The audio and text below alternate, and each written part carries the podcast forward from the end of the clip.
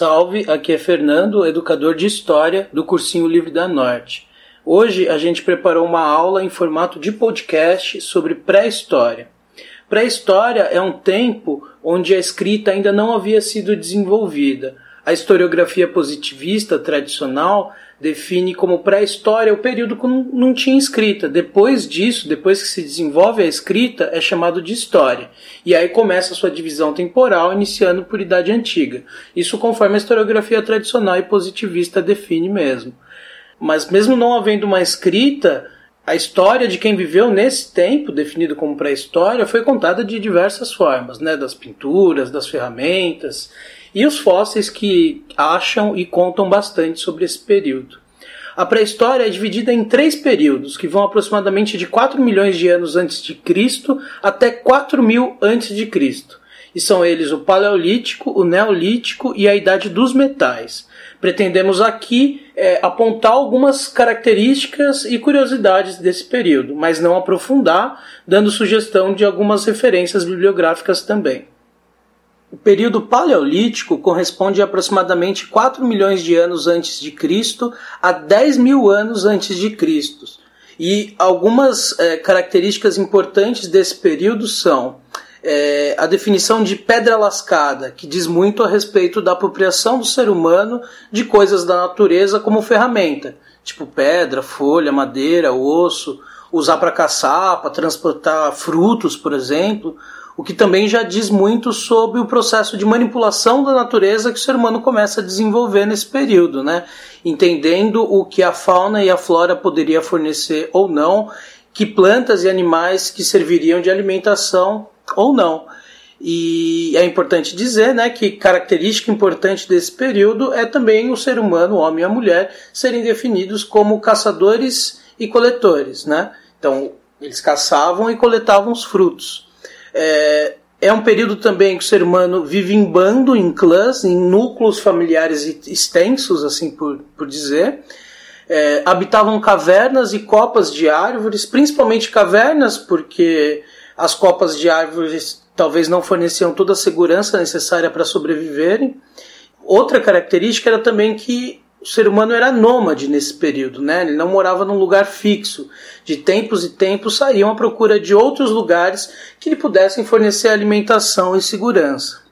Mas a, a descoberta, a característica mais importante desse período é o desenvolvimento, a apropriação do fogo. Aí não se sabe ao certo como que é, o ser humano se apropriou de desenvolver o fogo, de fazer o fogo se foi através de algum raio que caiu e que a partir daí pegou fogo em algum lugar e se utilizou, enfim, se foi do atrito de pedras, do atrito de madeira, enfim. É, o importante dizer é que através do fogo a alimentação do ser humano muda radicalmente, né? Passa a queimar os animais, a cozinhar os animais e não mais a se alimentar dele de forma cru, né? Fora a luz e o aquecimento que o fogo fornecia, né? Que facilitando muito mais a sobrevivência do ser humano nesse contexto. Já o período neolítico corresponde a aproximadamente 10 mil anos antes de Cristo a 5 mil anos antes de Cristo, e é entendido como um período de transição para a chamada Idade dos Metais. Neste tempo, a mulher e o homem passam a trabalhar em suas ferramentas, gerando aprimoramentos na caça, pesca e na própria coleta de frutos. E esse aprimoramento de instrumentos, essa maior dominação dos instrumentos e a moldagem deles é, é definido como pedra polida. Então, a, o desenvolvimento e o aprimoramento de ferramentas nesse período. Algo muito importante que também acontece no Neolítico é a revolução agrícola, que diz sobre o desenvolvimento da agricultura pela mulher e o homem, a compreensão sobre as sementes e o processo de plantio, a lógica de irrigação e exposição ao sol de cada coisa que foi plantada. É, algo que também favoreceu na agricultura foi a própria domesticação de animais, através da distribuição da força e peso com animais, né, no processo de preparação da terra, de plantação e colheita. Então, isso também causa uma grande influência no processo de agricultura e a domesticação de animais influencia muito na alimentação do ser humano, né? Então, ao invés de é, depositar na caça, na pesca, tudo aquilo que precisava para se alimentar, começava a criar determinados animais e se alimentar do que era gerado por eles, como ovo e leite, por exemplo, além das suas próprias carnes. Né? Todo esse contexto ele influencia muito o modo como o ser humano passa a viver nesse período, de forma sedentária, né? deixava de ser nômade, residindo mais fixamente nos lugares. Então tinha uma a agricultura, tinha coisa plantada, tinha como ficar no local, né, por mais tempo. E também há uma organização social diferente nesse período, né? Os seres humanos passam a ter mais filhos, é, formarem núcleos familiares e a começar a se organizar socialmente. Algo muito importante que é descoberto nesse período é, é, a roda, que também influencia muito no transporte, como na agricultura, e marca muito essa nova forma de viver, essa forma sedentária. Né? Então a roda facilita muito os processos e os transportes, e enfim.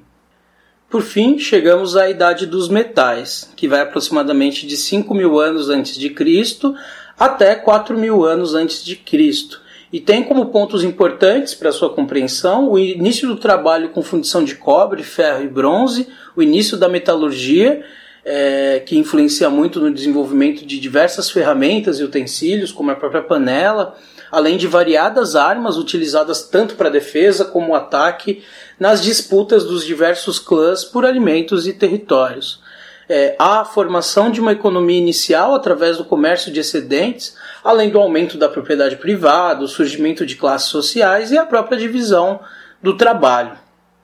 Cidades e posteriormente grandes impérios são construídos, além do desenvolvimento da escrita, que é o fato que marca o fim da, da Idade dos Metais e marca o início da história em si, né?